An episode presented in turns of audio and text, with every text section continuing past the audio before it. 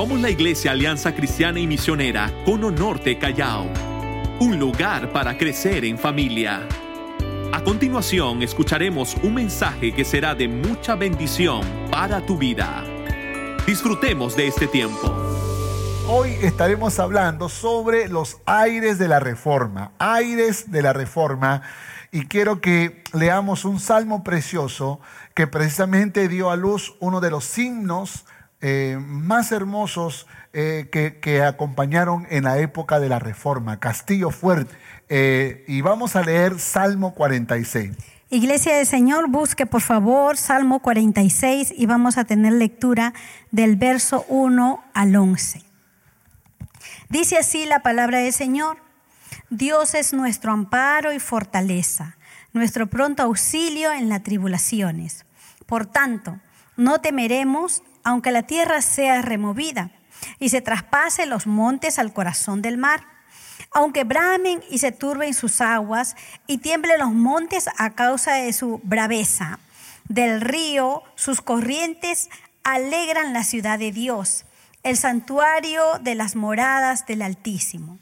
Dios está en medio de ella, no será conmovida. Dios la ayudará al clarear la mañana. Bramaron las naciones, titubearon los reinos, dio él su voz, se derribó la tierra. Jehová de los ejércitos está con nosotros. Nuestro refugio es el Dios de Jacob. Venid, ven las obras de Jehová que ha puesto asolamientos en la tierra, que hace cesar las guerras hasta los fines de la tierra, que quiebra el arco, corta la lanza y quema los carros en el fuego. Estad quietos y conoced que yo soy Dios. Seré exaltado entre las naciones, enaltecido seré en la tierra. Jehová de los ejércitos está con nosotros. Nuestro refugio es el Dios de Jacob. Amén. Amén. Déjenme rápidamente empezar y antes quiero felicitar al Ministerio Discovery Land, a los niños, al Ministerio de Niños, por esa hermosa presentación del amor eh, y el compromiso que tienen de seguir leyendo las sagradas escrituras, de conocer la palabra de Dios, porque de eso se trata. El cristianismo verdadero es un cristianismo donde le damos realce, relevancia a la palabra de Dios. Y por supuesto, eh, no estoy hablando de predicar largo tiempo, estoy hablando de que podamos escudriñar las sagradas escrituras, que podamos leer la palabra de Dios, que podamos meditar en ella, que podamos amar la palabra. Eh, eh, Martín Lutero eh, hizo un gran movimiento allá por el siglo XV. Y yo les voy a hablar algo sobre esto, pero primero quiero mencionarles que, como decía al comienzo, uno de los himnos más preciosos que Martín Lutero compuso, letra y música, se llamó Castillo Fuerte es nuestro Dios y se constituyó en el himno lema de la Reforma Protestante. Este himno fue inspirado precisamente en el salmo que mi esposa hizo lectura, porque recuerden que esta reforma trajo persecución del clero religioso de la Iglesia Católica a todos aquellos que estaban eh, eh, promoviendo una fe cristiana más pura, más genuina. Entonces, Salmo 46 es hermoso ese salmo, como habla acerca del refugio que es nuestro Dios, y en ese salmo se inspira Martín Lutero para poder componer este himno, Castillo Fuerte es nuestro Dios. Algunos dicen que escribió este himno en homenaje a uno de sus amigos que fue ejecutado por predicar que debíamos volver a la belleza del Evangelio. Como quiera que sea el caso, Martín Lutero eh, eh, no solamente compuso este himno, hizo muchas otras cosas más de las cuales quiero hablarles, que inspiró a toda una comunidad, a toda una sociedad, a todo un pueblo, a toda una generación para despertar lo que hoy se conoce como la reforma protestante. Así que Martín Lutero, haciendo un estudio del libro de Romanos, tuvo un descubrimiento de la teología de la gracia y se dio cuenta que la gran institución eclesiástica de su época, la Iglesia Católica, había secuestrado esta doctrina, la gracia, y la había sustituido por un sistema de negociaciones, tradiciones, vanidad y de ritos que les hablaré en los domingos siguientes. Así que rápidamente voy a abordar tres puntos. El primero, quiénes fueron los precursores de la reforma protestante, los, precursores, es decir, los que antecedieron a Martín Lutero, porque tiene que saber que la reforma fue como el fruto de algo que se sembró siglos atrás, que se regó siglos atrás y que, y que despertó con Martín Lutero. Lo segundo que les voy a hablar de manera muy veloz les voy a hablar acerca de Martín Lutero, el gran reformador. Y luego les voy a hablar de las resoluciones, ¿ok? Vamos con el primero, rápidamente. ¿Quiénes fueron los precursores? Los precursores ah, de la reforma protestante.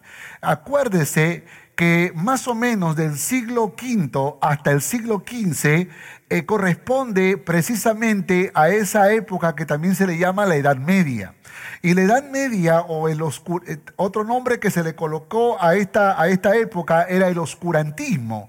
¿Y por qué se le llamó el oscurantismo?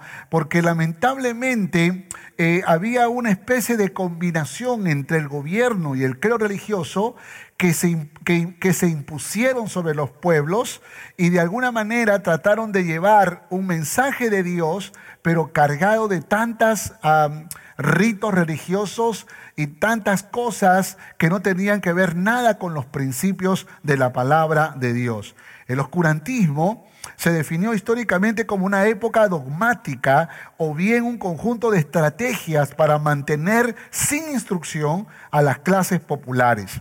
Cualquier pensamiento que no fuera acorde con la iglesia, la iglesia institucionalizada que trabajaba juntamente con el imperio romano, y se saliera de sus estatutos, eran castigados cruelmente con torturas impuestas por la Inquisición. Es una época eh, que de cierta forma estuvo opuesta a la expansión del libre pensamiento, del avance científico en las direcciones que consideraran no convenientes. Así que eh, recuerde que esa es la época de Galileo Galilei, que decía que la tierra era redonda, pero la, la iglesia institucionalizada decía, no, la tierra no es redonda, es plana, y por esa razón mataron a Galileo Galilei. Y podemos hablar mucho sobre esto, pero este no es el punto. Era la época del oscurantismo, era la época de la Edad Media, eh, y lamentablemente había una filosofía muy religiosa, muy religiosa, que definitivamente no hacía otra cosa que imponer un teocentrismo que estaba lejos de la verdad de Dios y de la verdad bíblica. Lamentablemente pasamos del teocentrismo al antropocentrismo. Ahora todo está centrado en el hombre, ¿no? En el hombre, en el ser humano. Y ese es otro peligro que vivimos. Así que, eh, siendo que ya habían pasado cinco siglos, más o menos por el, eh, por el año 1000 a 1500, comenzaron a surgir esos fieles cristianos que ya que, no solamente vivían alejados de este grupo religioso eh, haciendo iglesia, sino que ahora estaban preparándose de generación en generación para hacer un levantamiento en donde podrían colocar la iglesia cristiana verdadera, la iglesia pura, como hoy la entendemos, en una posición de relevancia. Y por los años 1000 y 1500 eh, entonces se preparó el terreno para la reforma protestante del siglo XV, iniciado por Martín Lutero. Estos movimientos fueron aplastados por la persecución católica, pero todos ellos fueron usados por Dios para despertar la conciencia del pueblo y dirigirlo hacia la Biblia. Esto me gusta, esto me gusta. Miren, le voy a hablar rápidamente de cinco, cinco movimientos que, antecedieron a Martín Lutero, cinco movimientos entre el, año 1000 y 1500 que de alguna manera fue la semilla y el riego que trajo como fruto la reforma.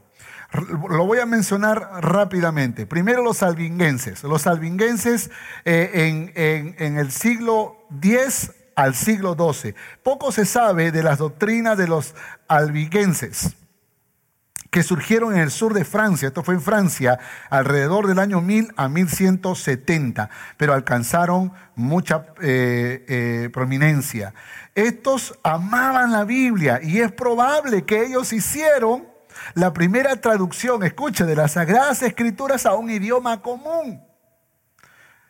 circulaba el Nuevo Testamento y se oponían a las doctrinas católicas romanas del purgatorio, de la adoración de las imágenes y de las pretensiones sacerdotales. Entonces los albigenses eran personas, era un grupo de cristianos franceses que estaban tratando de vivir el cristianismo puro. El Papa y su corte optaron por prohibir su lectura de los laicos en el idioma común. En vez de promoverla, lo prohibieron y aplicaron la política de exterminación de los herejes contra los albigenses para acabar con esta herejía de este grupo cristiano. Al matar a casi todos los habitantes de la región donde radicaban los albigenses, lograron acabar con esta secta, decían ellos, tan odiada. Sin embargo, surge por el siglo XII los valdenses, los valdenses. Y ahora entonces los valdenses surgieron en, en, el mismo tiempo, 1170, con Pedro Baldo, un comerciante, un comerciante, un cristiano como tú, un cristiano como yo, un miembro de una iglesia, que leía, explicaba y predicaba y circulaba la escritura.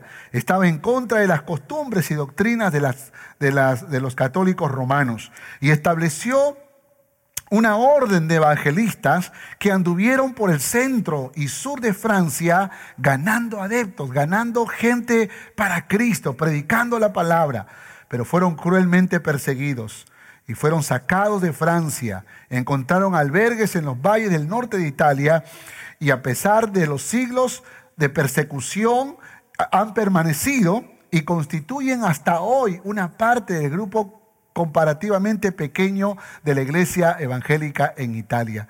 A mí me sorprende cómo surgieron grupos, eh, movimientos cristianos en Francia, en Italia, y les voy a hablar ahora de Inglaterra en, en breves momentos, cómo surgieron.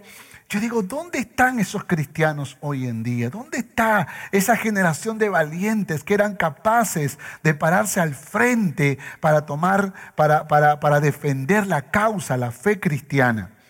Otro, John Wycliffe. En el siglo, en el, en el, siglo, eh, John Wycliffe empezó eh, eh, el movimiento de, en Inglaterra, en Inglaterra en el siglo XIV, en, en, favor de la libertad del poder romano y de la reforma de la iglesia. ¿no?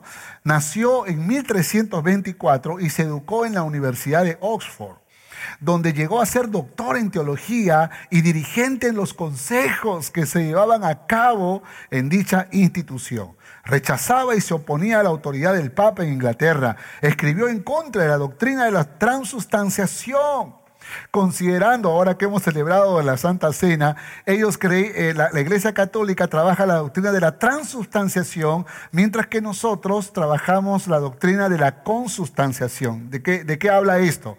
La transustanciación considera que el, al celebrar la Santa Cena, el pan y el vino se convierten en el cuerpo y en la sangre de Cristo. Sin embargo, para nosotros son símbolos del cuerpo y la sangre de Cristo, ¿no? Así que ahí está entonces eh, algunas de las doctrinas equivocadas.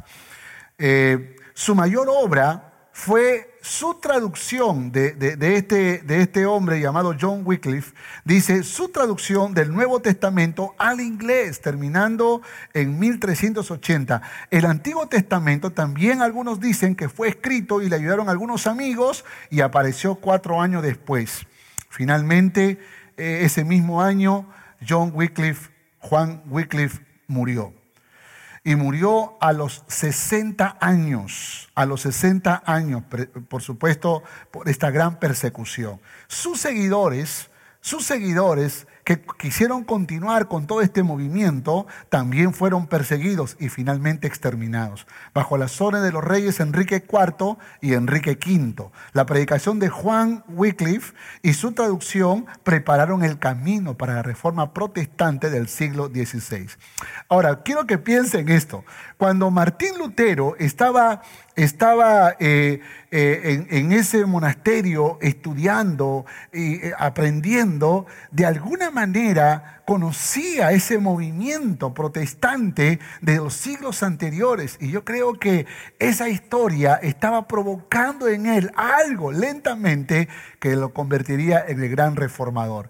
Y yo eh, si algo anhelo con todo mi corazón es que esta historia también provoque algo en tu corazón, de tal manera que también te vuelvas en un instrumento poderoso en las manos de Dios. Continúa Juan Hus, Juan Hus, en el siglo XV.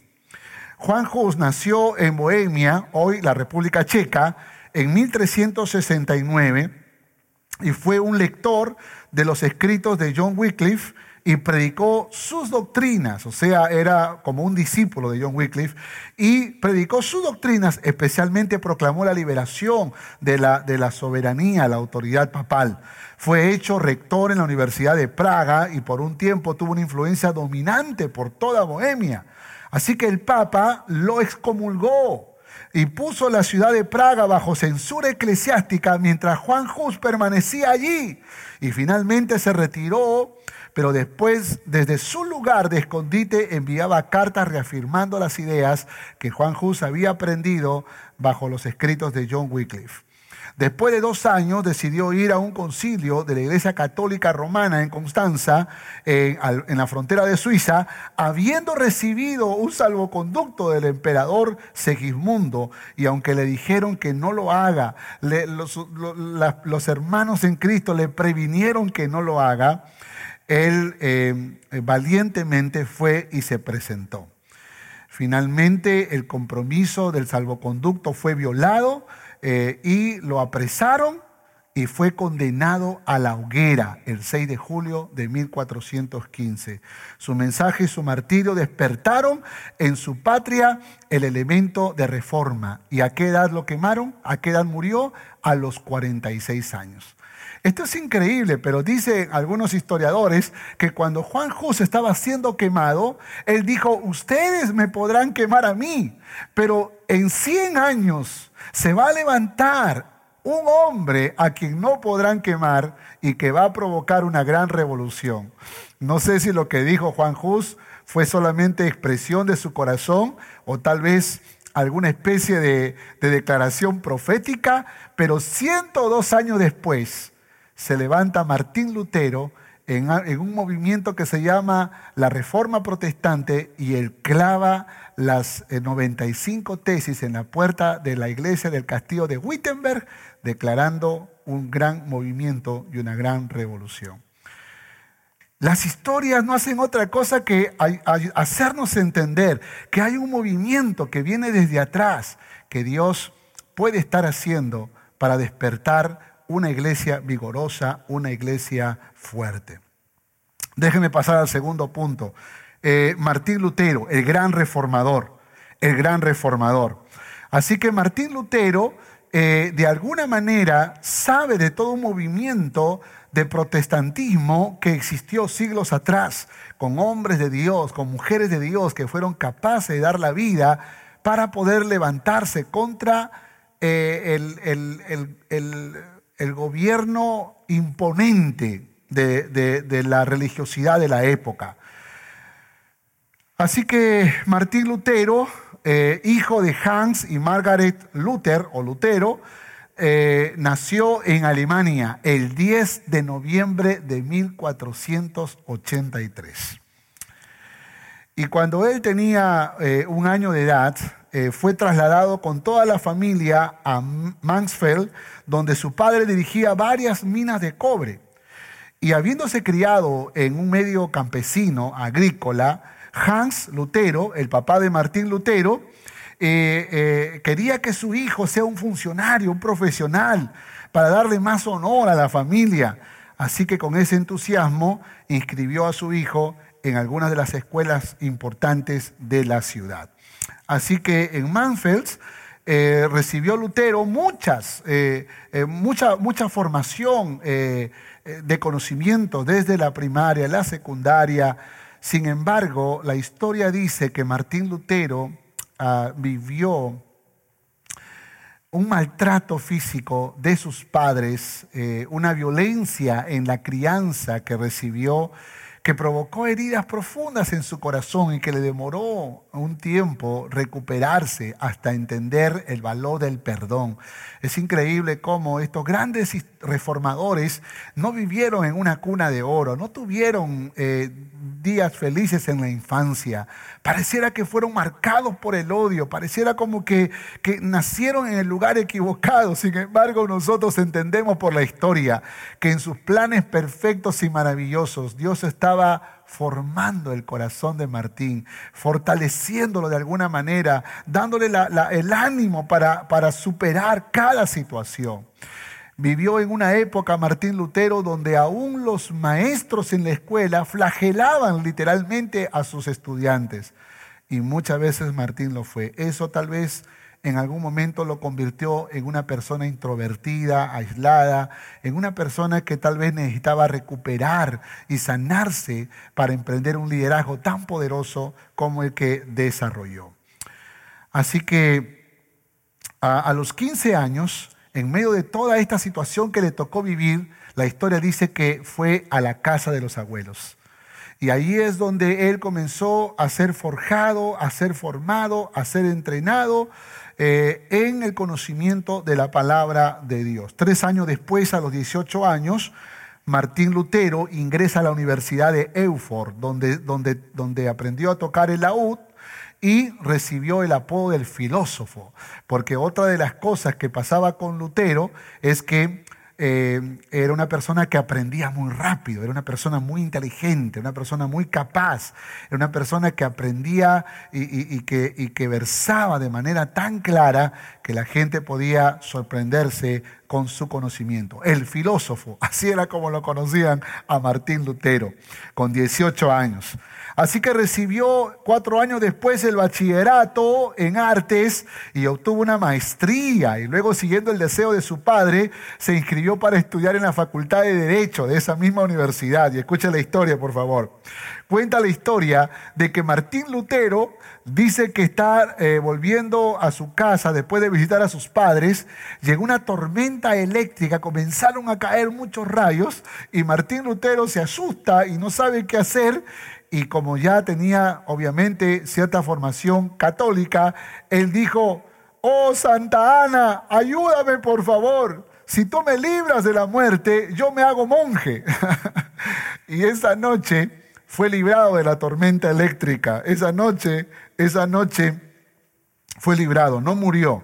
Salió con vida y abandonó la carrera de derecho y entró en el monasterio agustino de Eufort el 17 de julio de 1505 a los 22 años de edad. ¿Pueden creerlo? A los 22 años de edad. Abandonó todo su proyecto de vida, abandonó todos sus planes para poder encauzarse en un movimiento ahora católico fuerte de la época eh, a causa de que fue librado de la muerte. ¿Cuántos de los que estamos acá hemos sido librados de la muerte?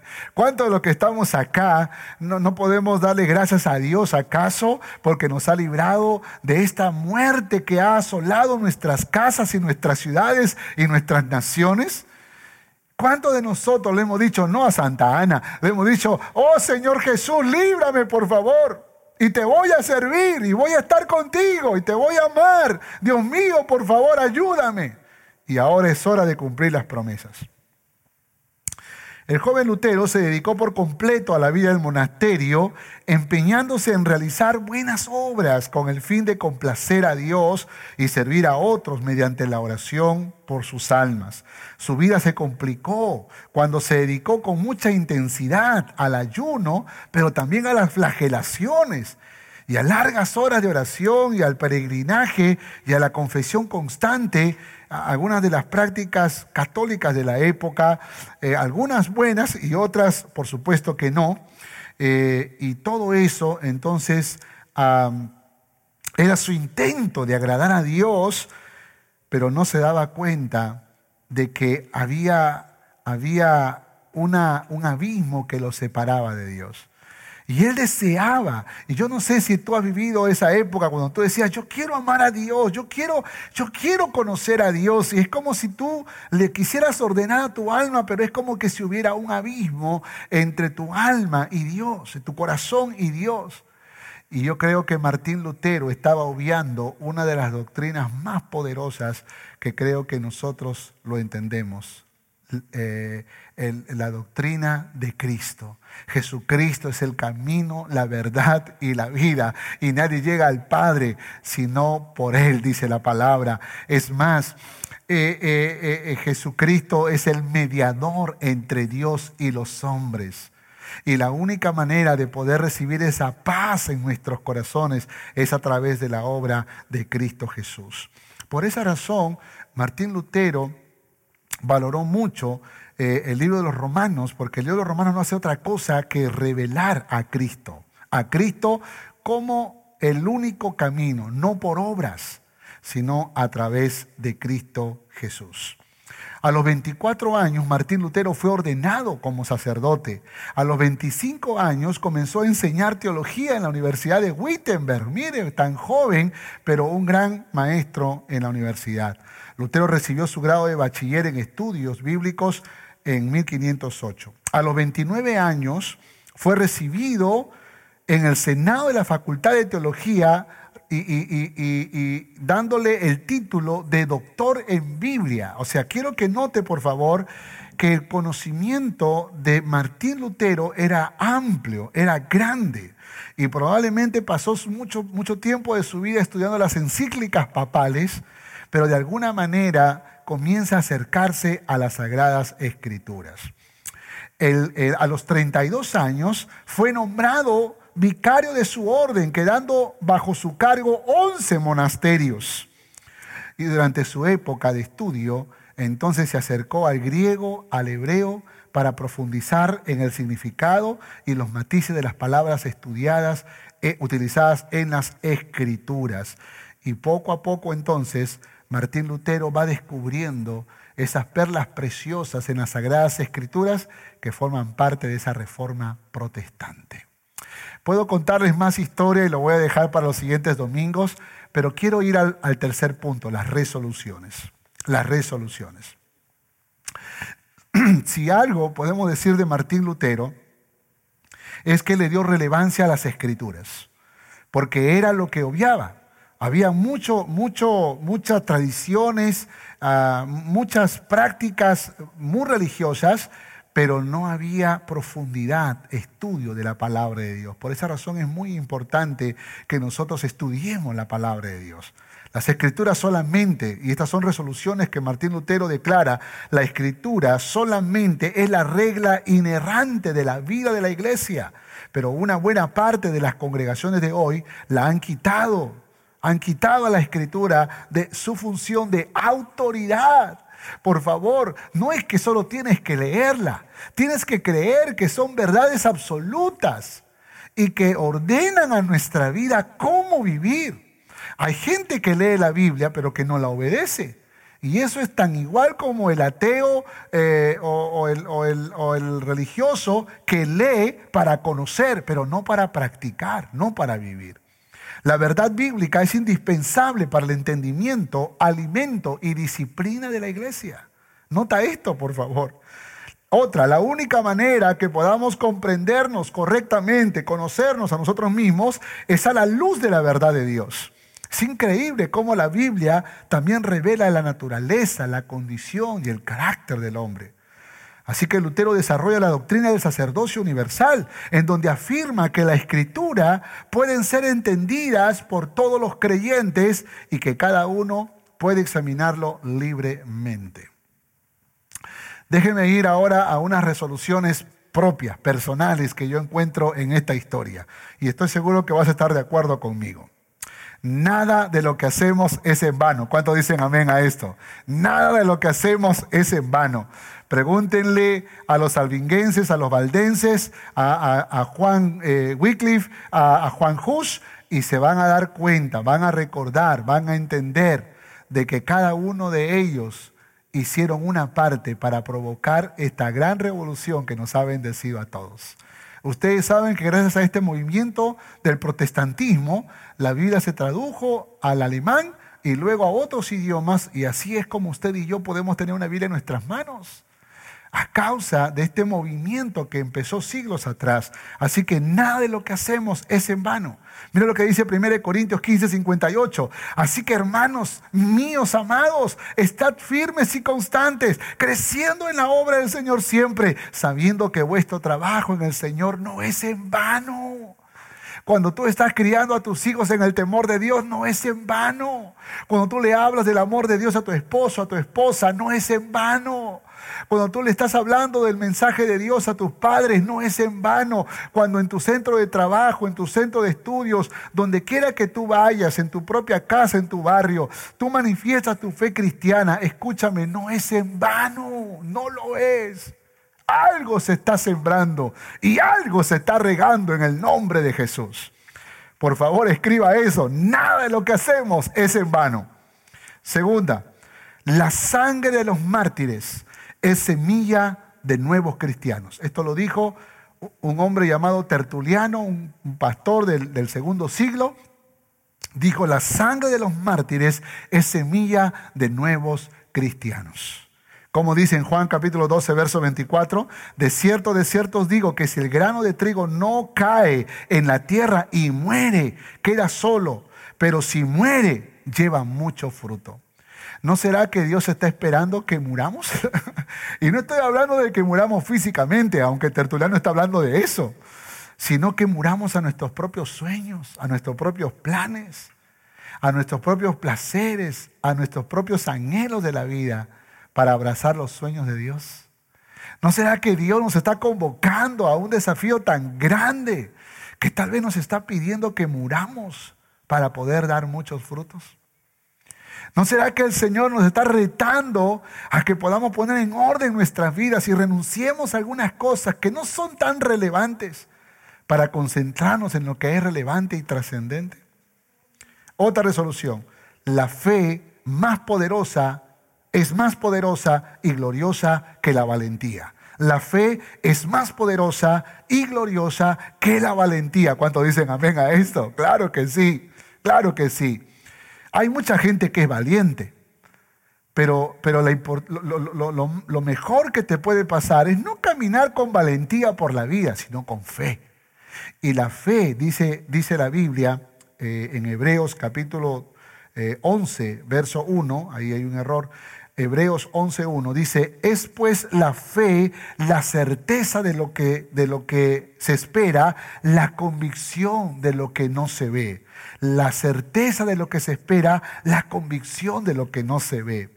Y creo que la fe radica en que yo tengo la seguridad que lo que viene por delante lo voy a soportar, lo voy a resistir, porque Dios está conmigo, sea estos tiempos buenos o sea estos tiempos malos. Yo creo que estos hombres de Dios de la antigüedad no estaban pensando que iban a morir de viejitos. De hecho, que también eh, eh, eh, Martín Lutero no murió tan anciano. Vamos a hablar de eso próximos domingos, pero, pero lo que estoy diciendo es que es importante que entendamos que la fe tiene que ver con la confianza de que en ese futuro Dios estará conmigo. Él me va a ayudar, Él me va a acompañar, Él me dará la fortaleza, Él no permitirá que yo sufra más de lo que pueda soportar, de lo que pueda resistir.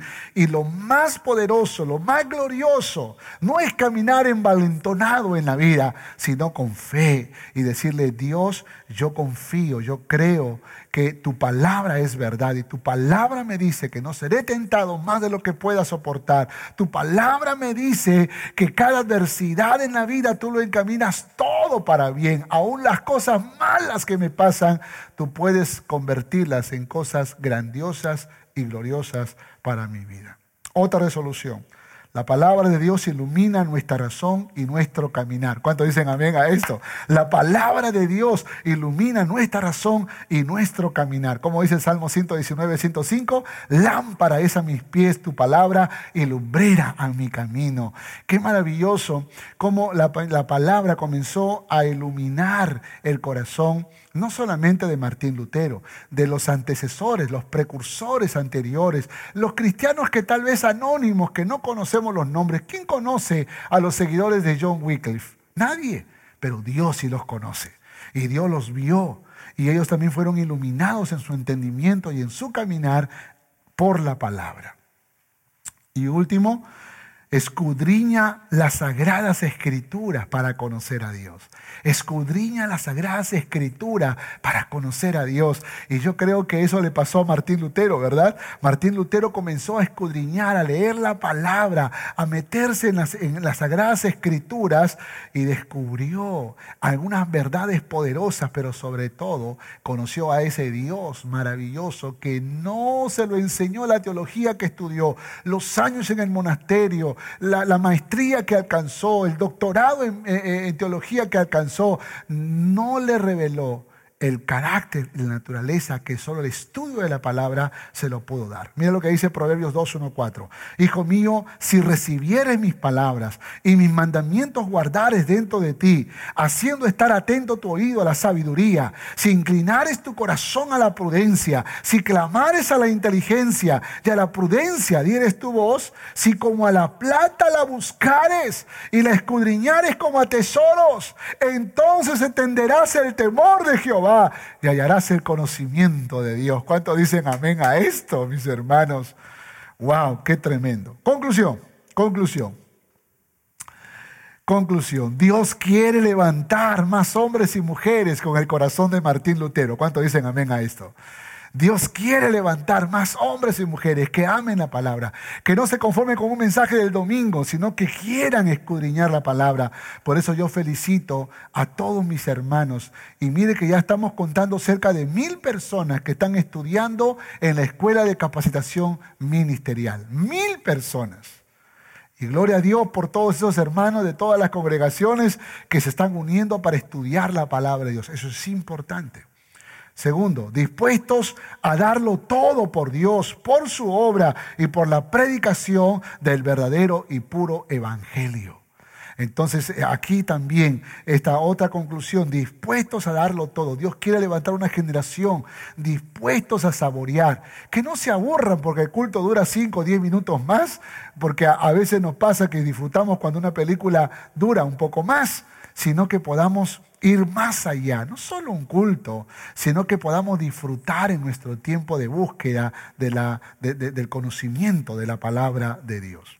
El versículo que acompañó a Martín Lutero en la Reforma protestante, y vamos a estudiar esto el próximo domingo, fue Romanos 1.17, que dice, porque en el Evangelio la justicia de Dios se revela por fe y para fe, como está escrito, mas el justo por la fe vivirá. Y yo quiero dirigirme ahora a las personas que todavía no conocen al Señor. Yo no sé si tú has sido formado en una iglesia católica, no sé si desde niño o de niña te forjaron en el catolicismo, pero déjame decirte algo con mucho respeto y con mucho amor. Yo creo que los católicos tienen un problema, un solo problema, porque tienen una Biblia en una de las mejores versiones. El problema es que no la leen. Y cuando uno lee las escrituras, uno encuentra verdades poderosas, como que el único mediador entre Dios y los hombres es Jesucristo. Como que Jesucristo es el camino, la verdad y la vida y nadie llega al Padre sino a través de Jesucristo. No es a través de un santo, no es a través de María, no es a través de, de personas, es a través de Jesucristo. Es el mediador entre Dios y los hombres.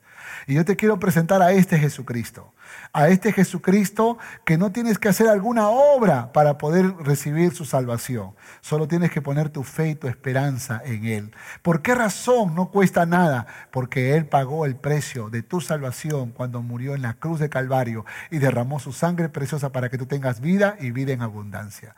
Si tú quieres recibir a Cristo Jesús, repite esta oración conmigo. Repite esta oración. ¿Tú quieres rendirle tu corazón al Señor? Haz esta oración conmigo. Repite esta oración. Dile, Señor Jesús hoy me presento delante de ti, dándote gracias por hablar a mi vida, gracias por abrir mis ojos y entender que el verdadero cristianismo está en tu palabra. Cada día revélate a mí. Habla a mi corazón. Pero hoy yo reconozco que soy pecador, que soy pecadora, y te recibo en mi corazón como mi Señor y como mi Salvador.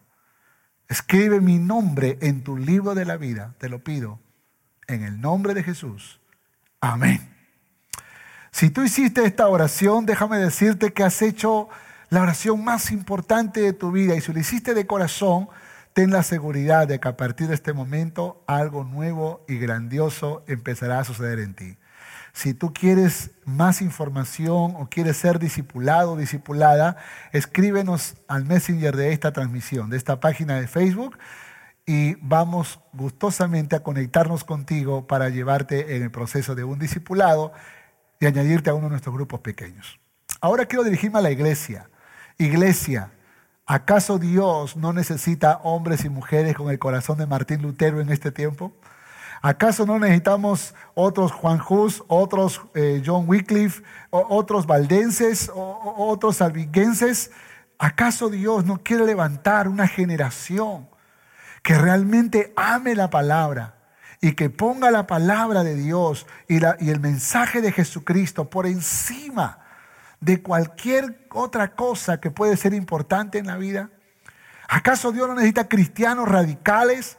Que le digan no al diablo, al mundo, a su propia carne, para vivir de acuerdo a la voluntad de Dios? Pues yo te quiero animar en el nombre de Jesús a que tú y yo hagamos un compromiso en esta hora. Y que este compromiso de hacer correr la palabra no solamente quede como una historia del protestantismo en el siglo XV, sino que hoy en día nosotros sigamos siendo promotores de la palabra de Dios. Oremos al Señor. Padre, gracias te damos por tu palabra. Tu palabra es verdad. Y la historia nos muestra, Señor, que hubieron valientes que lucharon para mantener tu palabra vigente, Señor. Y yo quiero ser parte de esos hombres y mujeres de Dios. Quiero seguir luchando para proclamar tu palabra, para predicar a Jesucristo y a este crucificado. Quiero, Señor, anunciar al mundo la verdad de tu evangelio, Señor. Y no estar buscando cosas creativas, novedosas, sensacionales, que no tienen que ver mucho con el verdadero cristianismo puro que tú exiges y que tú demandas en tu palabra. Por favor, guíanos a que durante este mes podamos entender el valor y la necesidad de escudriñar las sagradas escrituras. Y una vez más, gracias por esos hombres y mujeres con el espíritu, con el corazón de estos precursores de la reforma, de estos reformadores que hasta el día de hoy, Señor, sigan levantándose hombres y mujeres con esa pasión. En el nombre de Jesús. Amén y amén. Gracias por escuchar este mensaje. Recuerda que para estar en contacto con nosotros, puedes visitar todas nuestras redes sociales no te olvides de compartirlo. Dios te bendiga.